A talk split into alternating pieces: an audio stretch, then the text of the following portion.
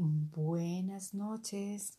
Espero que todos estén divinamente bien y que haya sido un día con lluvia de dólares. Porque nos encanta el dinero, a mí me gusta mucho. Porque dicen que el dinero no trae felicidad, pero sí trae un fresquito, ¿cierto? Tener platica. Bueno, un tema que es muy importante es el de las deudas porque aunque las deudas a veces son necesarias, un mal necesario, nos hacen la vida de cuadritos cuando no las sabemos manejar, cuando adquirimos mucho, muchas deudas.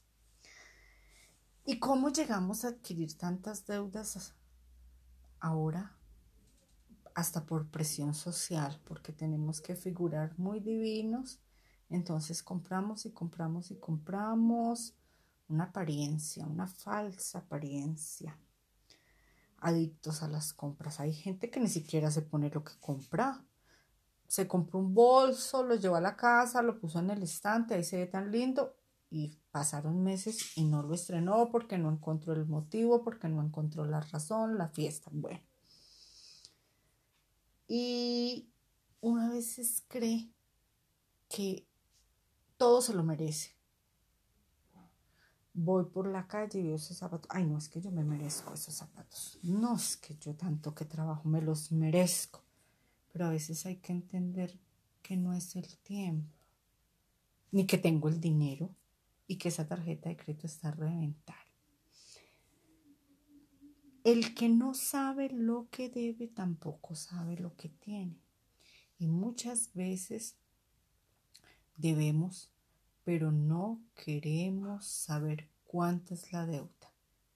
¿Cuántos de nosotros sabemos que vemos allí, allí, allí, pero no sabemos exactamente con pesos y centavos cuánto es lo que debemos?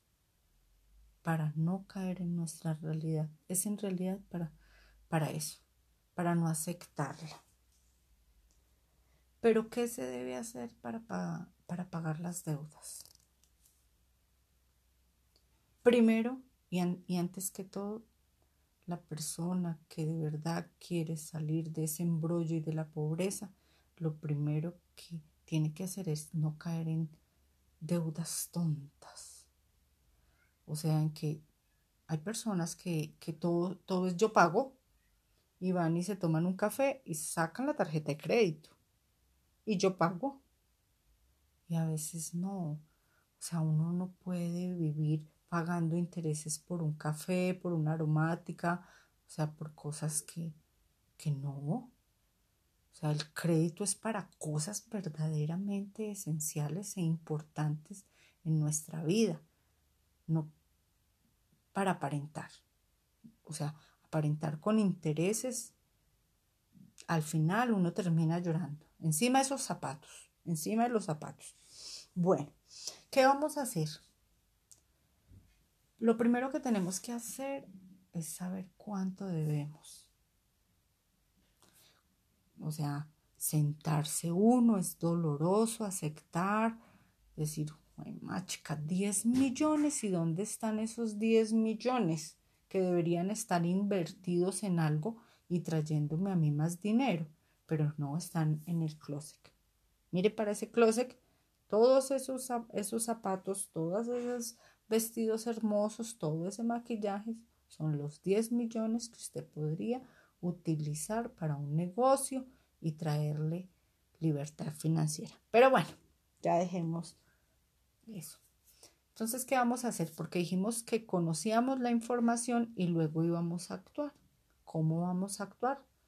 Bueno, la acción es, vamos a tomar lápiz y papel y vamos a hacer la lista de menor a mayor de lo que debemos. O sea, al de la carnicería le debemos 200 mil pesos, a la del maquillaje 300, al de la cuota de los zapatos, al zapatero, sí, el zapatero, 500. En esta tarjeta de crédito debo 3 millones, en esta 5, en esta 3. ¿Qué vamos a hacer? Organizar Y lo segundo que vamos a hacer es negociar. ¿Por qué? Porque a veces uno llega y dice, no, es que el señor de la carnicería no tengo para sacar esos, lo que le debo de una vez. Entonces, si es posible negociar con él. Óyeme, quiero pagarte, sé que te estoy debiendo toda esa carne que me comí, pero como la situación no me ha dado para pagarte todo, te puedo pagar, no sé, una mensualidad de tanto, cuánto es lo mínimo, te cuánto es lo mínimo que te puedo pagar o ponerle yo la cifra, te puedo pagar 20 mil pesos mensual. Listo. El señor a ver o pierde todo o recibe de agoticas, lo más seguro es que reciba la gótica. Con la señora el maquillaje lo mismo, con el zapatero. Pero vienen las del banco, que son las que más tristeza nos traen. Entonces, con ellos lo que yo aconsejo es ir a una entidad bancaria que nos compre cartera y toda y esas tres tarjetas volverla solo una. Esa deuda volverla solo una. Eso nos trae tal vez más paz espiritual porque no son tres bancos llamando y uno angustiado por tres cuotas. Ah, y lo peor es que uno hace un avance de una y paga la otra y después hace un avance de otra y paga la una. No, así no.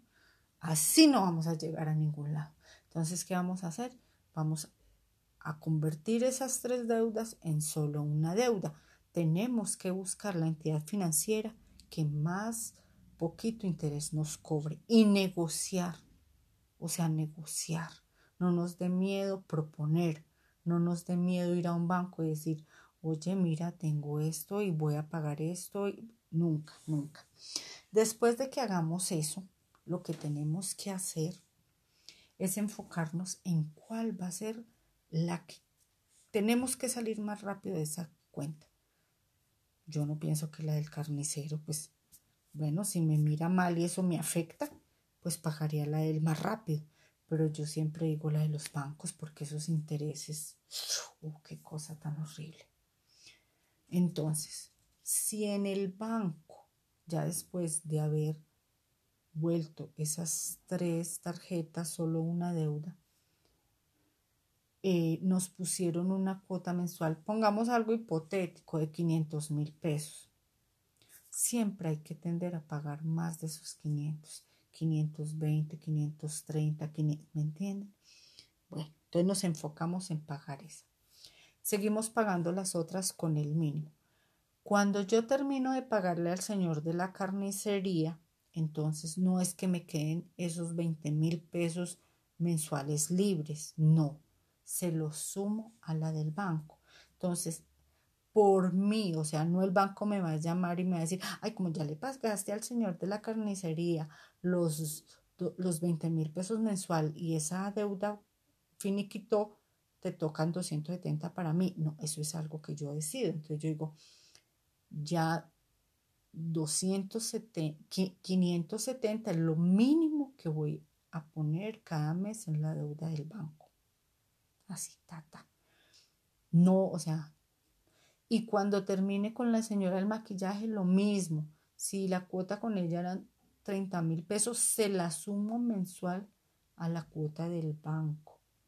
Con el compromiso de que esos pesos que liberé no es para volverme loca con 50 mil pesos cada mes, no, es esos 50 mil. Los, los meto a la deuda del banco. Y en eso uno tiene que ser muy juicioso. En eso uno tiene que ser muy juicioso. Recordemos que en esa lista no se ponen las deudas hipotecarias, esas se manejan diferente. Y ya, si queremos entrar a la ley de insolvencia, es otro tema. Pero podemos tratar, si a alguien le interesa, declararse en ley de insolvencia. Estas cápsulas son muy corticas, espero que haya quedado claro. Si no es así, me preguntan nuevamente, yo con gusto respondo o si la persona de verdad quiere hablar conmigo directamente sobre sobre sus deudas o una explicación más concreta, con mucho gusto. Los apoyo, pues yo he estudiado un poquito del tema, falta, me falta mucho estudio, pero tengo cierta claridad del tema. Si alguien de pronto considera que algo de lo que dije, de lo que dije está errado, también me puede manifestar y decirme, oye, mira que eso no es así. Y que aquí estamos es para ayudarnos, a aportarnos. Un abrazo a todos. Espero que las personas que tengan deudas pronto salgan de ellas. Las que no las tienen, por favor, para meterse a una deuda, así sea de algo mínimo, hay que pensarlo. ¿Lo necesito? ¿Esto es tan importante? ¿Puedo vivir sin él y no pagar intereses por algo que tal vez meta al closet y no lo estrene? Entonces, a pensarlo muy bien. Recuerden, la información es importante, pero si no llegamos a la acción, de nada nos sirve. Un abrazo a todos y buenas noches.